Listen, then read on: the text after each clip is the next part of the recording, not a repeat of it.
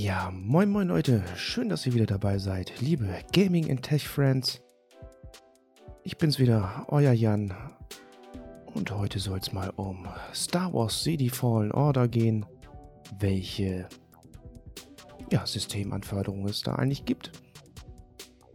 Dann ist die nächste Thematik, dass Nvidia im nächsten oder beziehungsweise im ersten Halbjahr 2020 neue Grafikkarten herausbringen wird. Nvidia Empire werden sie sich sehr wahrscheinlich nennen dürfen.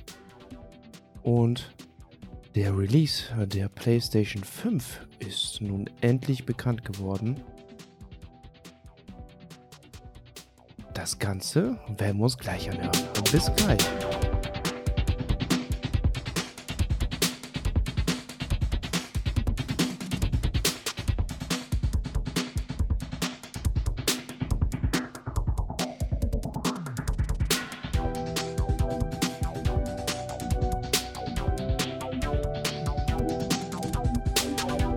So, jetzt kommen wir erstmal zu Star Wars Fallen Order. Und zwar gibt es da ein paar neue Infos zu den Systemanforderungen. Wie ihr natürlich wisst, basiert Star Wars The Fallen Order auf der Unreal Engine 4. Und da war ja derzeit die empfohlene Hardware Zumindest einigermaßen. Sie waren ja noch nicht so direkt bekannt, sage ich mal. Und wenn man sich die Videos mal so anschaut, muss ich sagen, hat ja schon eine knackige Grafik und lässt sich auf jeden Fall gut anschauen. Die damaligen Anforderungen war einfach ein Prozessor, am besten 8-Kerner von AMD, der genannt wurde, also der Ryzen 7700 aus der ersten Ryzen-Generation. Alternativ durfte es auch wohl ein Vierkerner aus der Skylake Reach ran, der den Namen Core i7 6700K trägt, der mit zu oder bis zu 4,2 GHz taktet. Empfohlen wird bei den Grafikkarten die Vega-Fraktion RX Vega 56 bzw. 56 und bei der Nvidia, Nvidia darf der Pascal-Vertreter GeForce GTX 1070 ran.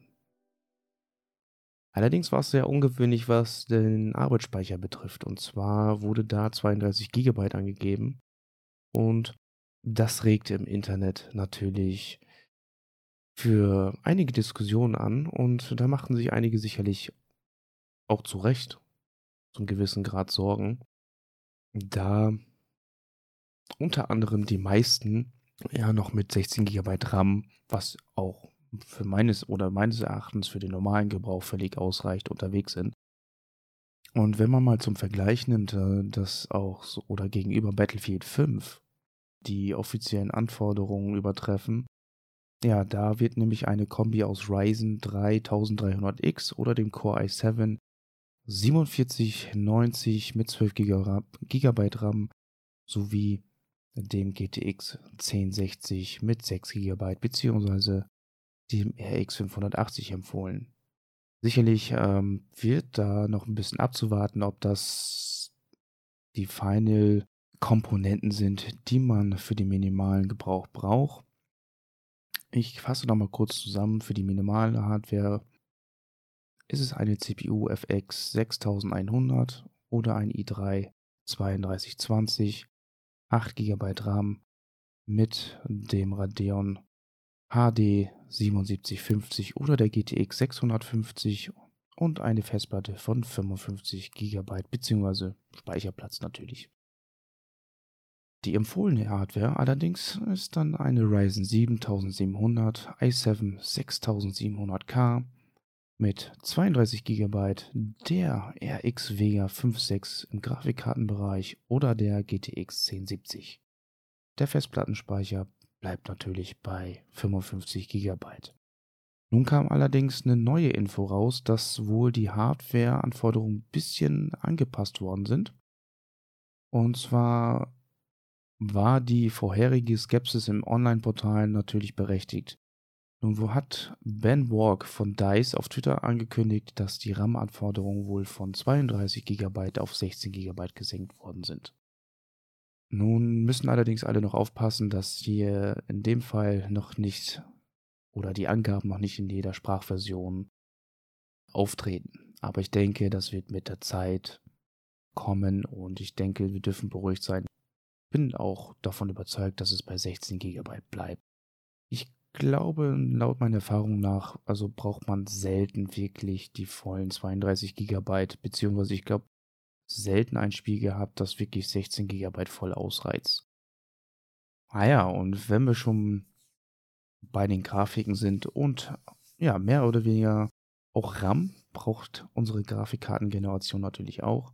Und da hat Nvidia nun einiges publik gegeben und zwar soll die neue GPU-Generation natürlich auch einen Namen tragen und der soll Ampere heißen soll in der ersten Jahreshälfte durchstarten. Da bin ich natürlich sehr gespannt auf die Preise. Also wenn ich so daran denke, die 1080 damals hat schon gut Asche gekostet. Jetzt die neuere Version natürlich auch 2080, 2080 Ti etc. Naja, auf jeden Fall berichten da zahlreiche Webseiten. Nun weiß man nun natürlich nicht ganz genau, ob das Ganze oder diese Grafikkartengeneration wirklich schon nächstes Jahr Anfang oder Anfang nächsten Jahres kommt und ob die auch wirklich den Namen tragen soll. Es gehen einige Gerüchte herum und äh, da wurde richtig großer Tobak draus gemacht. Ähm, nun habe ich allerdings einen Bericht bei PC Games Hardware gesehen, die auch sagen, hm, so ein gewisser Grad könnte dann natürlich Wahrheit sein. Haben natürlich auch schon öfters über diese Grafikkarte oder zumindest mal erwähnt, diese Ampere-Grafikkarten, dass sie eventuell rauskommen können. Und das Ganze kam mehr oder weniger durch Igor's Lab oder der ihre Webseite ein bisschen ins ähm, Rollen. Der hat nämlich einen Artikel dazu geschrieben gehabt. Muss man mal abwarten, ob diese Mutmaßung von denen äh, wirklich so kommen wird.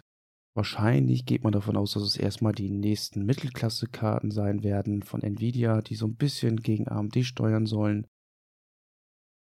Weiß man nicht. Also man muss es mit einer gewissen Skepsis sehen, denke ich. Fakt ist auf jeden Fall, dass Nvidia GPUs ähm, der nächsten Generation mit der 7 Nanometer Fertigung von Samsung und TSMC schon vom Band laufen und da könnte der Marktstart 2020 schon, ja, sehr wahrscheinlich sein. Ob das Ganze nun wirklich schon in der ersten Jahreshälfte sein wird, müssen wir schauen. Ist natürlich, ja, eine sehr große Gerüchteküche. Solange wir aus dem Ganzen keine handfesten Informationen haben, können wir dann natürlich auch nicht weiter drauf eingehen. Aber ich denke, so nächstes Jahr wird das eine oder andere neue Hardware-Teil sicherlich die nächste PC-Generation schmücken. Ja, und eine ganz neue erfreuliche Information ist, dass endlich der Release-Termin der PlayStation 5 rausgekommen ist. Und der soll im Weihnachtsgeschäft 2020 erscheinen. Gewisse Details wurden auch verraten, was die Technik betrifft. Ähm, dabei ging es zum Beispiel unter anderem darum, dass die PlayStation 5 definitiv eine SSD haben wird, ein ja, Blu-ray-Laufwerk und wohl auch Raytracing unterstützen soll. Neue Controller gibt es dazu natürlich auch.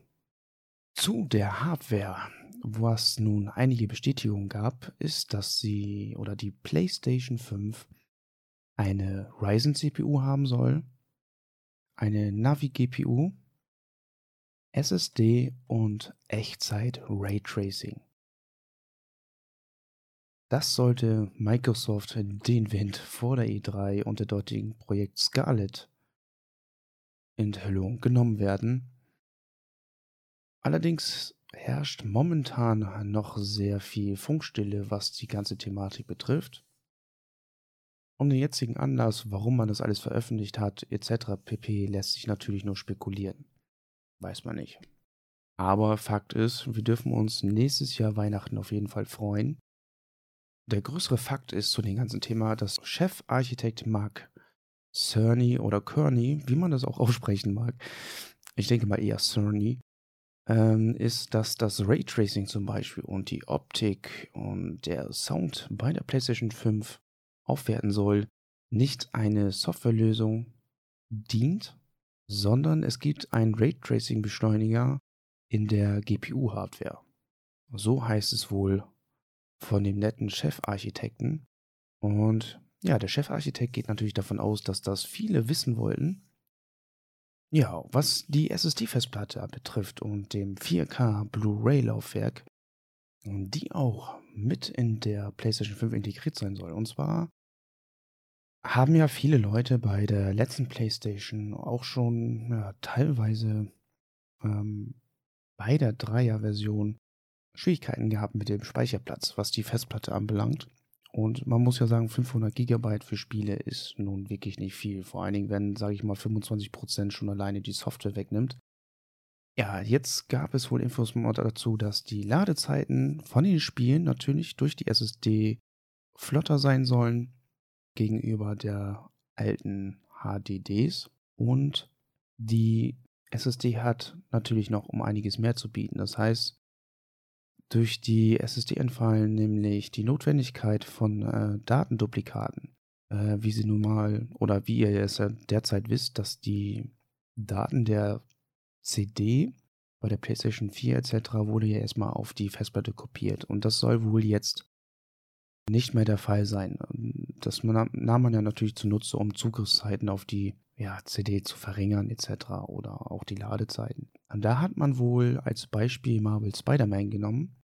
Denn äh, ja, wie jeder, der es gespielt hat, weiß, dass da hier und da sicherlich mal eine Welt laden musste. Auch die Ladezeiten waren nicht unbedingt sehr gering.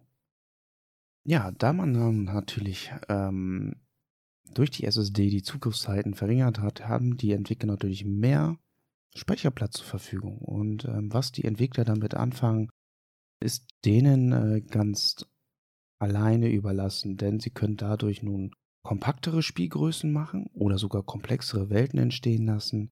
Ja, durch den Blu-ray-Player lassen sich natürlich in der heutigen Zeit ähm, die Blu-rays mit 100 GB schon füllen. Somit würde man sicherlich hier und da auf den Datenspeicherplätzen der SSD hier und da ein paar Gigabyte sparen. Und mit den heutigen Datenbandbreiten, denke ich, ist das Lesen der CDs auch nicht mehr. Also die, ich denke, die Sekunden sind auf jeden Fall äh, schmerzlich oder wird, wird, gar nicht so wirklich wahrgenommen, denke ich. Und ich meine, wir sind ja als PlayStation-Spieler das bei der ersten und zweiten Version ja auch irgendwo gewohnt. Und ja, Sony hat sich da ein bisschen umgehört, was die Community möchte und es wurde wohl schon bei der PlayStation 4 Pro schon ein 4K Blu-rayer vermisst. Dies haben sie nun in der PlayStation 5 verbaut. So, und der Chefarchitekt hat dazu noch gesagt, dass nicht nur die Entwickler sich eine gewisse Art und Weise von ja selber entscheiden können, wie sie den Speicher nutzen sollen oder können, sondern wir Spieler dürfen auch selber entscheiden, was wir mit dem freien Speicher nutzen oder machen möchten. Denn er hat uns wohl die Option gegeben, dass wir bestimmte Teile eines Spiels äh, unabhängig vom Rest installieren lassen können. So hat man dann, er hat zum Beispiel als Beispiel gegeben, wenn man eine Solo-Kampagne eines Spiels schon durch hat und möchte nur noch Multiplayer-Partien zum Beispiel spielen, kann derjenige den Singleplayer deinstallieren. Man kann auch von vornherein schon die Option wählen, dass man äh, nur den Mehrspieler-Part auf die SSD installieren kann. Also man ist da wohl anscheinend sehr flexibel. Das, da bin ich mal gespannt, wie sie das Ganze realisieren wollen. Das würde mich echt mal interessieren, wie das Ganze funktioniert. Das war echt mal spannend. Seine Aussage war eigentlich, die Spiele nicht mal als ganzen Datenblocks zu sehen, sondern er möchte, dass den Leuten erlaubt wird, einen gewissen Zugriff auf vielerlei Daten mitzunehmen. Also, dass man selbst entscheiden kann, wie und was mache ich? Mache ich nur den Solo-Part drauf? Mache ich nur den Multiplayer-Part drauf? Oder möchten Entwickler eher eine größere Welt entwickeln und, und, und? Finde ich auf jeden Fall eine coole Idee, dass da wieder mehr die Blu-rays ins Spiel kommen. Auf jeden Fall eine geile Idee, was ja wieder mal sicherlich auch den Vorteil hat, dass man mit der PlayStation 5 auch wieder Multimedia abspielen kann. Äh, was die Speicherkapazität allerdings anbelangt, wollte er noch nichts zu sagen. Viele munkeln natürlich, dass man aufgrund dieser Tricksereien des Speicherplatzes, ja, da sagen wohl einige, der wird dann wohl nicht so üppig ausfallen. Zumal das Ganze natürlich im Endprodukt des Play oder der PlayStation 5, ähm, ja, wird natürlich dann teurer, ne? Aber ich denke mir mal, lieber ein bisschen mehr ausgeben und ich habe genug Speicherplatz, als mich nachher zu ärgern. Vielleicht hat man ja auch die Option, wieder eine externe Festplatte anzuschließen, was dann aber sicherlich wieder die, hm, ja, wahrscheinlich die Ladezeiten wieder erhöhen wird. Es soll auf jeden Fall noch einen neuen überarbeiteten DualShock-Controller geben und das User Interface der PlayStation soll auch wohl im neuen Glanz erscheinen. Allerdings gibt es dazu wohl noch keine Screenshots bzw. Bilder dazu. Also lässt sich nur munkeln. Etwas mehr Informationen gibt es allerdings schon zum ähm, ja, DualShock-Controller. Den Namen haben sie wohl noch nicht preisgegeben, aber ich denke mal, dass er beim DualShock 5 bleiben wird. Haben wir ja schon bei der 4. Die haben wohl einen Adaptive Trigger mit eingebaut und dadurch soll man wohl unterschiedliche Widerstände, das soll dann mehr zu einer Immersion führen.